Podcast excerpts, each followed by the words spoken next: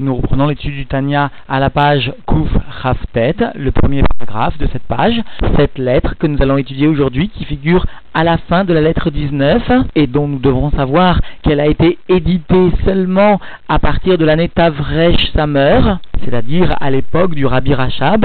Mais comme fait remarquer le rabbi, l'Anmorazaken lui-même a rajouté de nombreuses lettres après la première édition du Tanya et donc, il semblerait que cette lettre-ci ait été rajoutée par l'Admorazaken lui-même longtemps après l'édition. Et c'est seulement au cours d'éditions postérieures, même après le départ de l'Admorazaken de ce monde, que cette lettre a été rajoutée au sein même du Tanya. Et puisque elle présente un contenu qui est à peu près identique à l'enseignement du chapitre 19 pour cela, lorsqu'elle a été éditée au sein du Tanya, elle figure à la fin, après la lettre 19 de Yigeret Kodesh. En l'occurrence, l'Admorazaken a étudié au cours du chapitre 19 que la Torah ne constituait que entre guillemets, la partie de Netzar Od Yesod, Malchut, de la sagesse suprême, c'est-à-dire que la partie la plus superficielle de la sagesse suprême, qui accepte de descendre dans ces sphirotes du monde de Hatzilut.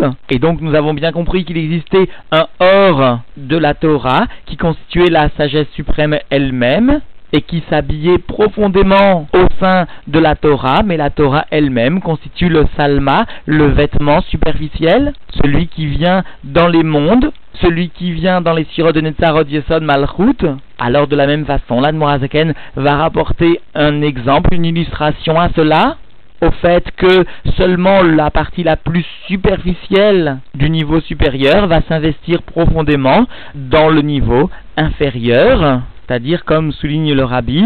puisque nous avons étudié cela au niveau des mondes supérieurs, au niveau de la Torah, alors il nous reste, conformément au verset Mi Besari Eloka, il nous reste aussi à montrer que cela existe bien au niveau de l'homme. Et en l'occurrence, l'Anmorazaken va montrer cela, à savoir que seulement les niveaux les plus superficiels de Netzar Od Yesod Malchut d'un niveau supérieur vont s'investir et descendre dans le niveau inférieur. Nous reprenons donc l'étude dans les mots à la page Kufraftet.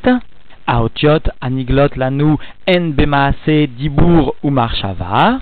Les lettres qui nous sont révélées sont dans l'action, la parole et la pensée. Des maasé parce que, en ce qui concerne l'action, c'est-à-dire en ce qui concerne les lettres du maasé qui s'expriment par l'écriture elle-même, Ent Munat, Aotiot Shebirtav, Ashuri Shebesefer Torah. Alors donc en ce qui concerne l'action, ce sont les formes des lettres telles qu'elles sont dans le manuscrit Ashuri, ce que nous traduisons en français par assyrien, et cela donc du Sefer Torah. Parce que l'Admorazaken a déjà expliqué dans le Sharaïchud Vaimuna que chaque lettre du Sefer Torah correspond bien à une amshacha, une descente, un kohar, à une force et une vitalité particulière, particulière donc à la forme de cette lettre, est différente d'une autre lettre, et nous avions vu donc que la forme de la lettre venait définir le type de Hamshacha, c'est-à-dire la façon dont la vitalité va descendre et se dévoiler. La façon dont la lumière divine vient se dévoiler dans le monde. Veotiot Adibur Nirkakot Be'evel Vekol Amitralek Lechav Bet Halakim Shonim Zemize Betsuratan et les lettres de la parole qui sont gravées dans le souffle et dans la voix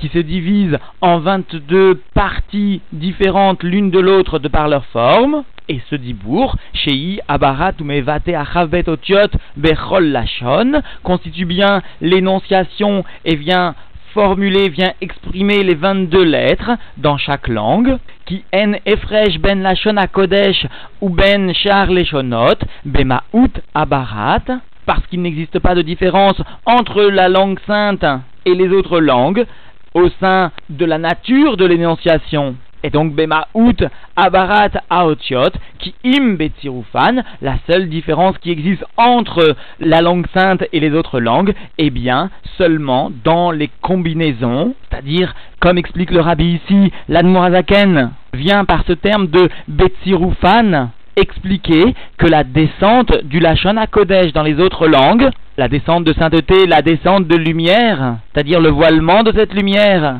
cette descente, ce timsum, s'opère par les tsiroufan, par les combinaisons des sons, c'est-à-dire plus exactement les combinaisons des lettres qui se traduit au niveau du dibour par les combinaisons de sons. Mais ici, ce que veut souligner l'Anmoazaken, eh bien le fait que le etsem bitouille aotiot, c'est-à-dire l'expression des lettres, quelle que soit la langue, est identique. Et enfin, donc, troisièmement, Veotiot Amarshava En Gamken Bechol Lashon Shadam Mechachev Tevot Veotiot Alashon Sheen Chavbet Levad. Et les lettres de la pensée sont aussi dans chaque langue parce que l'homme va penser les mots dans sous-entendu son propre langage, dans sa propre langue qui lui est maternelle entre guillemets. Et ces lettres de ce langage, de cette langue, sont bien au nombre de 22 seulement. Et cela, la preuve en est, Sha'arek Sheroe Besefer Torah Tmunat Aotiot En Mitztairot Bemarshavato puisque lorsqu'un individu va voir dans le Sefer Torah la forme des lettres, elles sont bien dessinées dans sa pensée, et ce dessin des lettres dans sa pensée, Veze, Nikra, Bechinat, Asiya, Shava, ce dessin des lettres dans la pensée est bien appelé le niveau de Asiya, le niveau matériel de la pensée, à savoir le dessin des lettres au sein de la pensée. Vechen, Kacher Shomea Otiot Adibour, lorsqu'il va entendre de quelqu'un d'autre, sous-entendu les lettres de la parole, En Nirshamot Bemarshavato, ou Mearer Baen, alors elles vont graver une empreinte dans sa pensée, et il va y réfléchir, Veze Nikra, Bechinat, Dibour chez Bemarshava, et cela s'appelle le deuxième niveau de la pensée, la parole de la pensée, ce qui est lié pourtant paradoxalement à l'audition, à l'écoute ou Bechinat Yetzira, et cela est associé au niveau de Yetzira, de la pensée. C'est-à-dire que la pensée elle-même constitue le monde de Bria chez l'homme, comme nous l'avons appris dans les chapitres précédents, à partir du verset Umebesari et Eloka, de ma chair je vais comprendre la divinité, je vais voir la divinité, de la structure même, du rapport même plutôt de mon âme avec mon corps, je vais comprendre la relation qui régit Dieu avec les mondes, et je comprends par là que puisque la pensée constitue le monde de Bria, et cela nous l'avions appris du verset chez Barativ, Yetzartiv, Af, Asitiv, ce verset de Yeshaya nous enseignait qu'il existait les bien les trois niveaux de Bria et Tira, puis une séparation par le Af et le monde de Asiya. Alors le Af, ce mot intermédiaire, vient séparer l'action des deux autres niveaux, parole et pensée. Et la pensée constitue bien le monde de Bria, et au sein même de cette pensée, il existe aussi les trois niveaux de Bria, Yetzira, Asiya. Et donc, lorsqu'il va réfléchir dans sa pensée à une parole, à une parole qui est énoncée. Cela constitue le monde de Yetzira, du monde de Bria. Et le père du rabbi vient faire remarquer que à propos du monde de Yetzira, à propos de ce qui constitue le Dibour, l'Anmurazaken a pris soin de marquer ou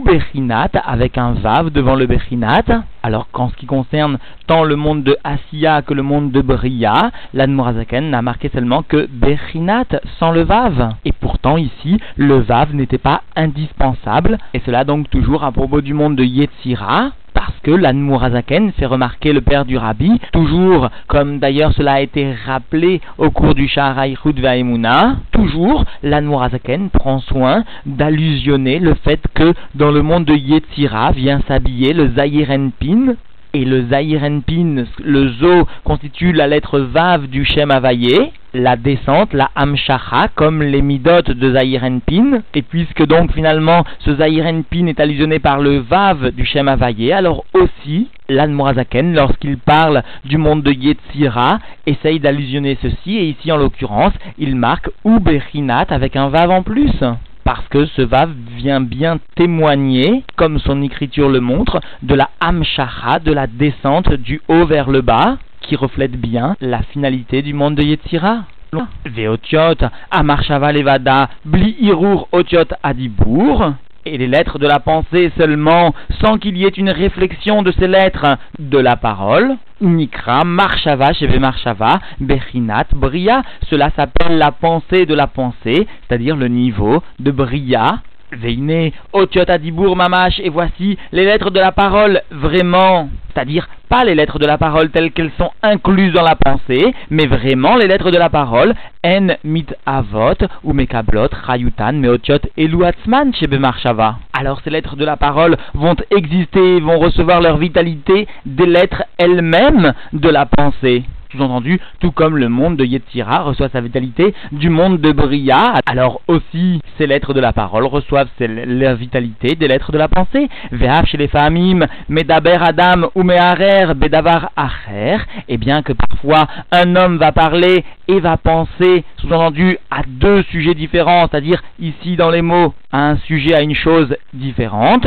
et donc, a priori, sous-entendu, les lettres de la parole ne peuvent pas recevoir leur vitalité de ces lettres de la pensée, puisque la pensée s'exprime dans un autre sujet que celui de la parole. Mais quand même, à ce propos, l'Admorazaken nous enseigne, Are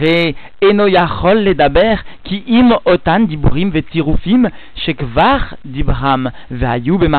pa amrabot meod. Mais en fait, voici qu'il n'est pas possible pour l'individu de parler que des paroles et des combinaisons sous-entendues de mots que déjà il a énoncés et qui déjà ont été dans sa pensée de nombreuses fois. C'est-à-dire que finalement, il est impossible de dire que l'homme va être capable de parler d'un sujet et de penser à un autre sujet et de maintenir que le sujet dont il parle n'a jamais été présent à son esprit. En fait, le sujet dont il parle, même s'il est différent de sa pensée, a déjà été dans un moment précédent au sein de sa pensée, voire même au sein de ses paroles. Venishart, Bediburim, Vetirufim Elou. Et donc il reste dans ses paroles, dans ses combinaisons-ci, Areshimo, il reste une empreinte, une trace, mais à Marshava, chez Nirnesa Baem parmi Mrabot, de la pensée qui est rentrée dans son esprit, sous-entendu, de nombreuses fois. Et c'est donc à partir de cette empreinte de ces lettres de la pensée qu'il va formuler maintenant des paroles sous-entendues un petit peu anciennes, et qui seront différentes de sa pensée actuelle. Vezeu, Bechinat, Ahoraim, Vechitzoniut, Netzar, Od Yesod, et cela vient bien illustrer sous-entendu le niveau postérieur, c'est-à-dire le niveau postérieur et superficiel de Netzar Od Yesod, c'est-à-dire Metziruf Aelion Chenirnas Betarton, en ce qui concerne la combinaison suprême qui rentre en bas. Et cela, liot lo bechinat murin vechayut kenoda, afin de devenir, d'être mot à mot, pour lui, pour ce niveau inférieur, le niveau de Mourin, de l'intellect et de la vitalité comme cela est connu. C'est-à-dire que, conformément à tout ce qui se produit dans le monde de Tikkun, dans l'enchaînement des mondes, la partie la plus superficielle du partsouf supérieur descend s'habiller est constituée la vitalité du niveau plus inférieur. Et finalement, nous comprenons bien de cette lettre, et surtout de la conclusion de cette lettre, par les mots Venishar, Bediburim, Vetsirufim, Elou, Areshimo, Mehamar Shava, et il reste de ces paroles, de ces combinaisons-ci, une empreinte, une trace de la pensée, nous comprenons donc bien que, comme l'Admorazaken l'a déjà expliqué au cours du chapitre 19, seulement les niveaux les plus inférieurs, les plus superficiels d'un degré élevé vont s'investir, vont descendre dans le degré plus inférieur. C'est-à-dire aussi, conformément à la conclusion de l'Admorazaken ici, le niveau superficiel, à savoir Netzarod Yesod, du partsouf supérieur va s'investir dans le niveau inférieur. Et il faut comprendre pourquoi quelle a été l'intention des rabbéim lorsqu'ils ont introduit cette lettre après le chapitre 19 Parce que justement, ils ont voulu nous montrer que si la Torah elle-même est l'expression de Netzar Od Yesod Malchut de la sagesse suprême, et qu'elle est faite donc pour s'exprimer dans le monde matériel, dans l'action,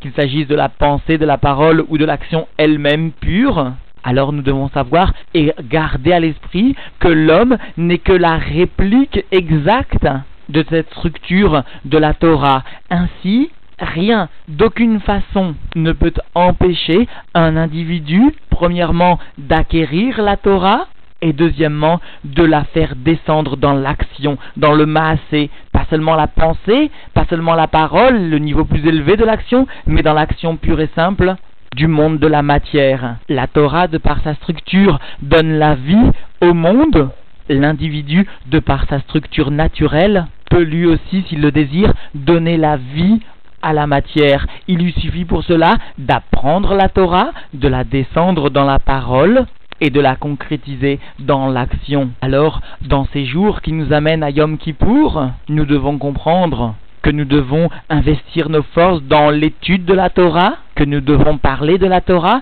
et que nous devons chercher à inculquer la vitalité de la Torah dans la matière par une bonne action. Parce que s'il est un minag chassidique de prendre une bonne décision la veille de Rosh Hashanah, il est une tradition juive de chercher une nouvelle bonne action à réaliser au cours de ces jours qui nous séparent de Yom Kippour. Chacun doit réellement chercher comment réaliser une mivsa du rabbi supplémentaire. Peut-être que sa mivsa déclenchera concrètement le dévoilement du Mashiach, mais quoi qu'il en soit, sa mivsa, sa mitzvah nouvelle apportera sans aucun doute un bien profond et dévoilé à ses enfants pour sa santé, pour sa parnassa. Parce que telle est la conclusion d'un Mahamar du Rabbi.